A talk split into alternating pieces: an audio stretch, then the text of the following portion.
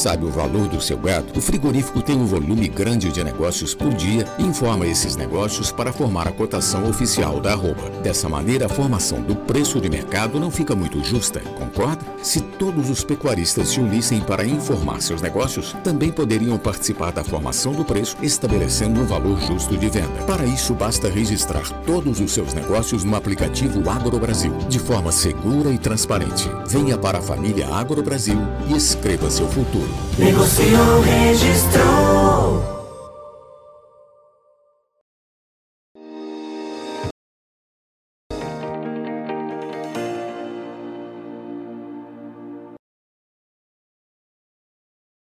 Olá, muito bom dia você que está conosco aqui pelo Notícias Agrícolas, aguardando pelas informações de mercado, mercado do boi em discussão, o mercado que tem é, seguido aquela pressão de baixa que a gente já viu começar algumas semanas atrás e essa pressão tem se intensificado. A gente está falando para é, São Paulo negociações que não passam aí dos 310 reais isso para China.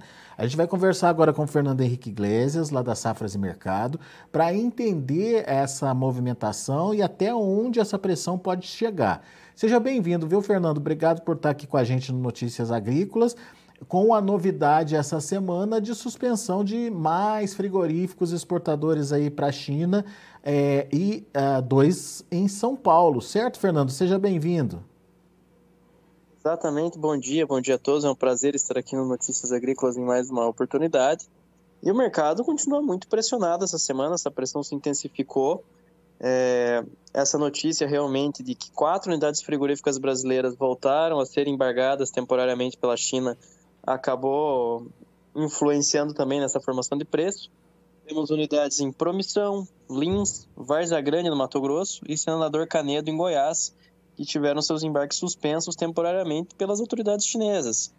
Então, é aquela questão que a gente vê desde março, desde que começou essa, essa estratégia chinesa, e vai gerando ruídos regionais. E isso vai afetando o mercado paulista na composição de preço durante a semana. É, e eu, a preocupação é que é, o que é para ser provisório acaba é, se alongando muito, né? Veja a questão do que aconteceu com o, o, o frigorífico lá de Mozarlândia, né? Até hoje ele não voltou a exportar para a China. Na, no início da semana ele voltou com as atividades normais, mas para atender outros mercados que não China, né, Fernando? É exatamente isso. Isso gera uma série de transtornos para os frigoríficos, né, do ponto de vista da logística. Só para citar essa questão em específico de Mozarlândia, é, a escala de abate que estava pronta em Mozarlândia, ela foi redirecionada para a unidade de Lins. E, essa, e agora essa unidade de Lins também está fechada. Então isso gera um outro transtorno para o frigorífico, gera uma série de consequências, uma série de, de pormenores que precisam ser resolvidos. Então não é uma questão simples, não é uma questão rápida de ser resolvida, né? Então vai gerando aí problemas, vai gerando. É... E o frigorífico se vê obrigado realmente a mudar as estratégias da compra de gado, a mudar a forma de trabalhar no dia a dia. É, porque imagina, você. Vamos, vamos pensar no estado de São Paulo. Dois frigoríficos deixam de comprar animais para o mercado, para atender a China aí. É, no momento de aumento de oferta por aqui, né, Fernando? A situação é, é bastante complicada, né?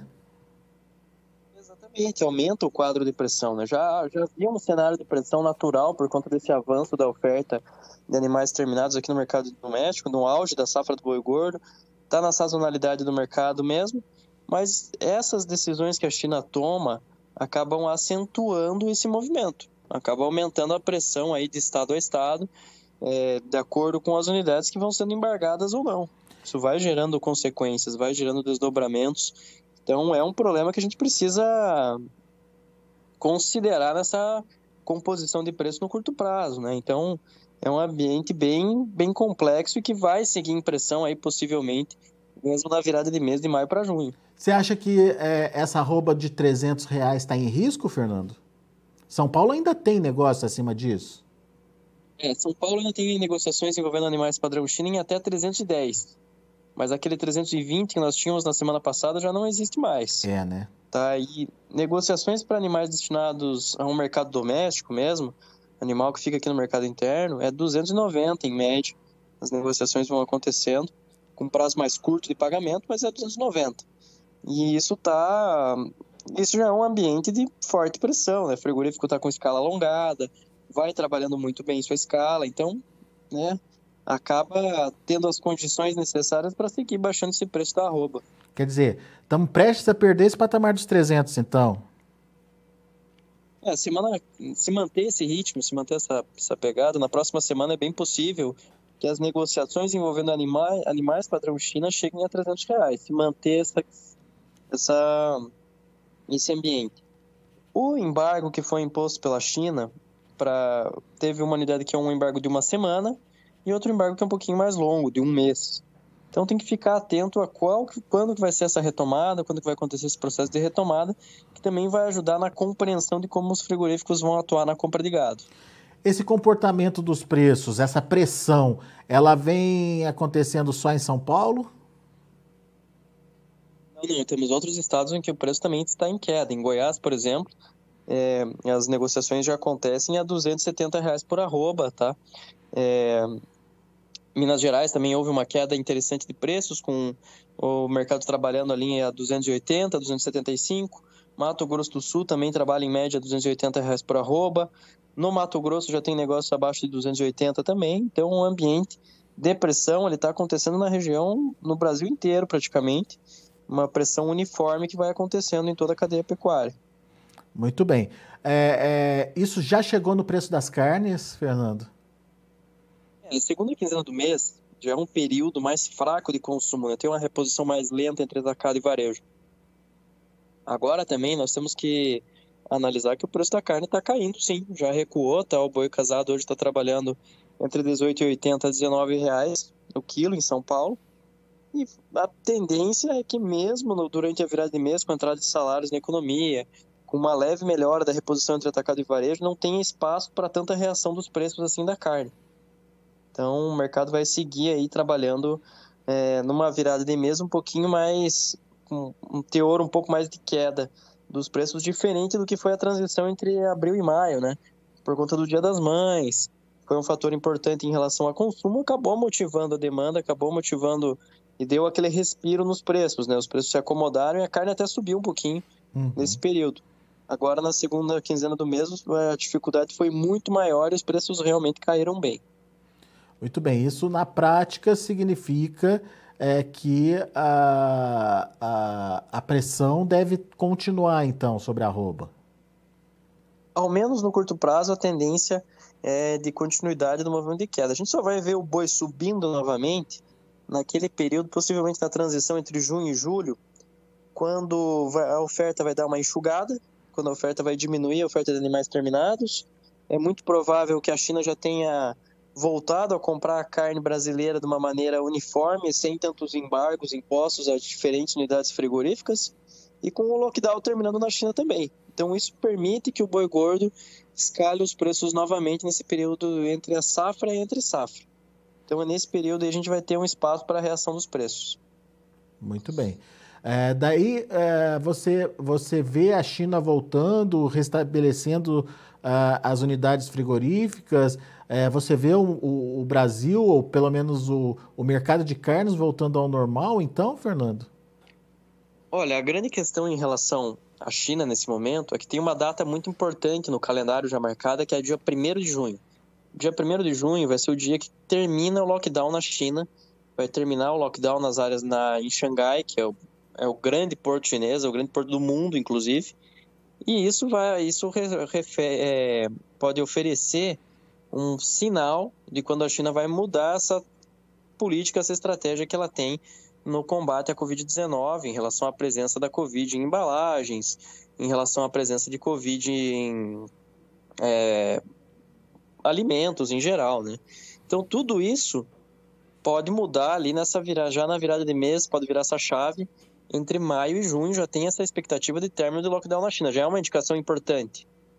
Né? Mas precisa... Em relação às exportações, o Brasil vai continuar muito bem esse ano. Mas precisa se concretizar, né, Fernando? É exatamente isso. A gente sabe que em questões envolvendo segurança alimentar, a China é extremamente proativa. Ela trabalha muito bem nessas questões e sempre vai tentando reduzir preço, vai tentando baixar preços internacionais. E a carne bovina ela está com um patamar alto no mercado internacional em 2022, está com um preço bastante acentuado e ela vai trabalhando aí para tentar reduzir esse preço médio. E do lado da oferta, também nesse, nesse momento a oferta já tende a, a diminuir aí? O volume de animais tende a diminuir também? Ou isso demora um pouquinho mais, Fernando? Mais para o final de junho já vai dar uma bela reduzida na oferta em função de uma menor disponibilidade de animais de safra no mercado e porque no primeiro, quando começou o processo de confinamento para o primeiro giro, os custos eram muito altos, a reposição era muito cara, o preço do milho era muito alto naquele momento, nutrição animal era muito onerosa para o confinador e isso acabou reduzindo o nosso confinamento do primeiro giro. Então a gente vai trabalhar em 2022 com um confinamento do primeiro giro menor e com um confinamento do segundo giro aumentando, até pela queda dos preços da reposição que a gente vê nesse segundo trimestre, até pelo preço do milho que pode acabar reduzindo com a entrada da safrinha no mercado. Então, tudo isso afeta essas decisões do confinador. Então, quando a gente, quando o mercado tirar entre safra e entre safra, a tendência é realmente que o volume de animais ofertados diminua também. É uma bela enxugada e realmente vai ter espaço aí para movimentos de recuperação dos preços da arroba. Muito bem. Então temos que esperar essa barrigada acontecer aí para ver como o mercado vai reagir, mas essa reação tende a acontecer só lá no segundo semestre, então. Basicamente isso. A gente vai ver, vai ter espaço aí para movimentos mais consistentes de alta nessa no terceiro, no início do terceiro trimestre, vamos dizer assim. A gente, a gente já tinha a percepção que o segundo trimestre era um momento de pressão sobre os preços da arroba, que o uhum. mercado ia alcançar as mínimas do preço do boi gordo ao longo de 2022. Isso, já havia essa noção, essa percepção já estava clara no mercado. Agora vamos aguardar os próximos eventos. Agora, lógico, fica ah, sempre aquele recado, né? Pecuarista que se protegeu, que usou uma proteção ali, fez um hedge, é, por exemplo, focado no contrato abril ou no contrato maio na B3, conseguiu garantir um ótimo resultado operacional e praticamente não sentiu essa queda das cotações aí que a gente vê no físico. Muito bem. Portanto, a proteção, o planejamento sempre são importantes, né, Fernando? Sem dúvida alguma. Hoje, pecuária é um negócio bilionário, não tem como você ficar trabalhando ao sabor do mercado. Né? As ferramentas de proteção estão aí e devem ser utilizadas. Bela dica. Fernando Henrique Iglesias, meu amigo, obrigado mais uma vez pela participação. Volte sempre. Que agradeço. Um ótimo dia a todos. Até a próxima. Valeu, até a próxima. Tá aí Fernando Henrique Iglesias analisando o mercado, o mercado do boi, o mercado que vem é, de alguma forma trabalhando pressionado aí nas últimas semanas e olha lá se não vai perder aí é, o patamar dos 300 reais por arroba. Por enquanto, aparentemente só São Paulo trabalhando a esses níveis. Ah, em São Paulo já perdeu um degrauzinho, estava 320 na semana anterior, Fernando Henrique Iglesias disse que agora o máximo é 310. Em Goiás, 270. Minas Gerais, 275. Mato Grosso do Sul e Mato Grosso, 280 reais de preço médio aí da arroba. A gente vai ficando por aqui, mas antes deixa eu passar para vocês o andamento dos negócios lá na B3. Ah, o boi gordo para maio, R$ 311,95, subindo 0,66%. O junho, R$ 307,10, uma alta pequena de 0,03%. O julho também subindo pouco, 0,05%, R$ 313,80. E o agosto, R$ 316,05, caindo 0,24%. O indicador CPEA a R$ 318,20, uma alta ontem, no dia 25, de 1,29%. São os números do mercado do boi. A gente vai ficando por aqui. Agradeço muito a sua atenção e a sua audiência. Notícias Agrícolas, 25 anos ao lado do produtor rural. Participe das nossas mídias sociais. No Facebook, Notícias Agrícolas. No Instagram, arroba Notícias Agrícolas. E em nosso Twitter, arroba Noteagri. E para assistir todos os vídeos, se inscreva no YouTube, na Twitch, no Notícias Agrícolas Oficial.